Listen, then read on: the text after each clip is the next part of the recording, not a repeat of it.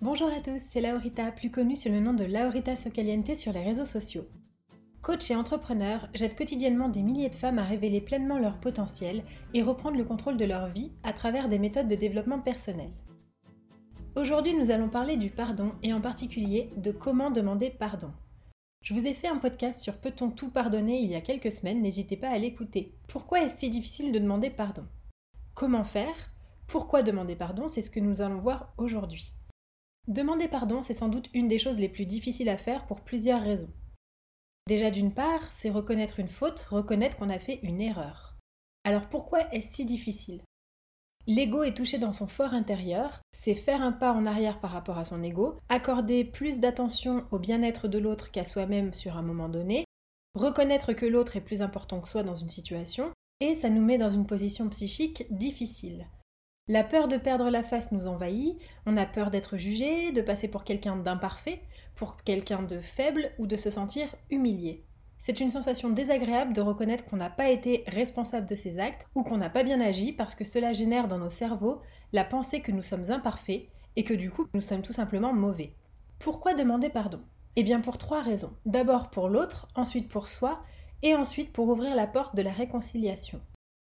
On demande pardon par respect pour l'autre, on réalise qu'on a agi en faisant quelque chose qu'on n'aurait pas aimé qu'on nous fasse, et qu'il a le droit au respect et à la justice. On demande également pardon pour soi. Il est faux de penser que la demande de pardon est uniquement pour apaiser l'autre. Demander pardon, c'est un acte libérateur. Cela apporte une certaine paix intérieure, c'est aussi se respecter et s'aligner, être responsable, mature et responsable de ses actes.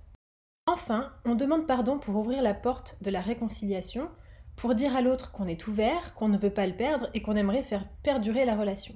On peut blesser consciemment ou inconsciemment quelqu'un. Il est important de rappeler que ce n'est pas parce que vous n'auriez pas été blessé par cette action que tout le monde pense comme vous. Blesser quelqu'un inconsciemment peut survenir quand on n'a pas pensé à l'autre sur ce coup-là, ou qu'on a agi de manière instantanée sans vraiment réfléchir aux conséquences, ou encore qu'on a agi selon nos croyances, donc en phase avec soi-même, sans prendre en compte le fait que l'autre peut avoir des croyances ou un passé différent. Et quand on blesse quelqu'un consciemment, c'est soit qu'on est emporté par exemple par la colère, soit qu'on n'est plus vraiment conscient de ses actes, donc sous l'effet de la drogue, l'alcool par exemple, soit qu'on est animé par un désir de vengeance, ou encore qu'on décide de faire passer ses propres besoins avant ceux des autres, ou bien parfois même que l'on décide d'être honnête sans se préoccuper de si la personne va souffrir. Par exemple, dire des mots violents ou raccrocher au nez, ce sont des actes conscients animés par des émotions négatives. Le problème, c'est que agir impulsivement ou sans avoir euh, les deux versions ou sans avoir l'explication de la personne, nous sommes poussés à agir plus rapidement et nous, nous en voulons ensuite. C'est pourquoi je vous répète souvent que si quelque chose vous agace, vous énerve ou vous rend triste, il est important de prendre le recul nécessaire avant d'agir ou de réagir, car cela peut avoir des répercussions irréversibles. Alors, comment demander pardon? Une fois la démarche entamée et la décision prise, il va falloir sauter le pas. Et ça n'est pas toujours évident de savoir comment s'y prendre. Déjà, il existe une différence entre s'excuser et demander pardon. Quand quelqu'un dit excuse-moi ou je m'excuse, littéralement, cela signifie qu'on ordonne à l'autre de nous excuser ou que l'on s'auto-excuse. Alors c'est sûrement jouer sur les mots, mais pour autant, ça n'a pas la même signification que de demander pardon à quelqu'un ou de demander à quelqu'un de nous accorder son pardon. Ça implique une réponse de la personne. Excusez-moi ou je m'excuse, qui plus est, sont souvent utilisés dans la vie de tous les jours. Par exemple, si vous abordez quelqu'un dans la rue, vous allez dire excusez-moi, ou bien euh, si vous faites une erreur de numéro, vous allez peut-être dire je m'excuse de vous avoir dérangé. Du coup, c'est assez banalisé. Il est important de trouver le bon moment, le bon ton, le bon endroit pour demander pardon. Pour un meilleur résultat, les excuses doivent être présentées sur un ton émotionnel de tristesse, chagrin, honte et ou regret, et surtout, surtout, dénué de colère, d'orgueil ou d'auto-apitoiement. La demande doit être précise, montrez à la personne que vous savez exactement ce que vous avez fait de mal, et faites-la bien acquiescer que c'est pour cette raison-là qu'elle est blessée. Vous avez plusieurs options pour demander pardon. Vous pouvez demander pardon par écrit dans un premier temps, pour être sûr de bien poser vos mots et de ne pas avoir oublié quoi que ce soit, mais dans ce cas-là, plutôt par lettre manuscrite que par euh, texto ou internet. La lettre laisse le temps à la personne de réfléchir, de s'imprégner du message, de la relire si besoin, et également de remarquer que vous avez pris le temps de lui écrire. Les excuses orales sont un autre moyen, somme toute plus difficile puisqu'il faut affronter le regard et le potentiel rejet de l'autre. Mais c'est la forme la plus adulte et la plus mature d'agir. Dans le cas d'excuses orales, cela dépend de l'état d'esprit de la personne en face.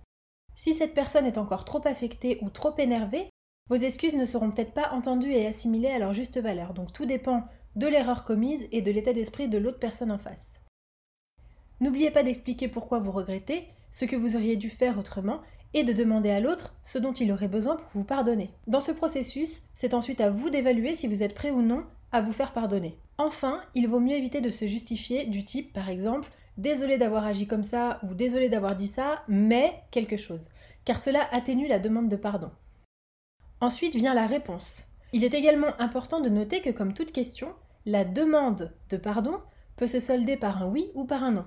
La personne blessée peut décider ou non de vous accorder son pardon, et c'est son droit le plus entier. Nous ne demandons pas pardon en partant du principe qu'on a fait un pas vers l'autre et qu'il doit en faire un vers nous.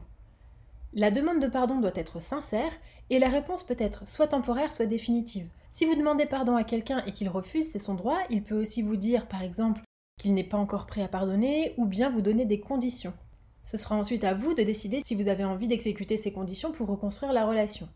Enfin, que vous soyez le fautif ou la victime, n'oubliez jamais que personne n'est parfait, que vous faites des erreurs, que tout le monde fait des erreurs, et même si vous n'avez pas fait l'erreur de l'autre, il vous est forcément arrivé d'avoir blessé quelqu'un dans votre vie, et cela arrivera encore. Rappelez-vous que la rancune ne mène nulle part, j'ai hâte d'avoir vos retours, racontez-moi vos expériences à ce sujet. N'hésitez pas à me rejoindre sur les réseaux sociaux si ce n'est pas déjà fait, Laurita Socaliente, et je vous dis à très vite pour un nouvel épisode.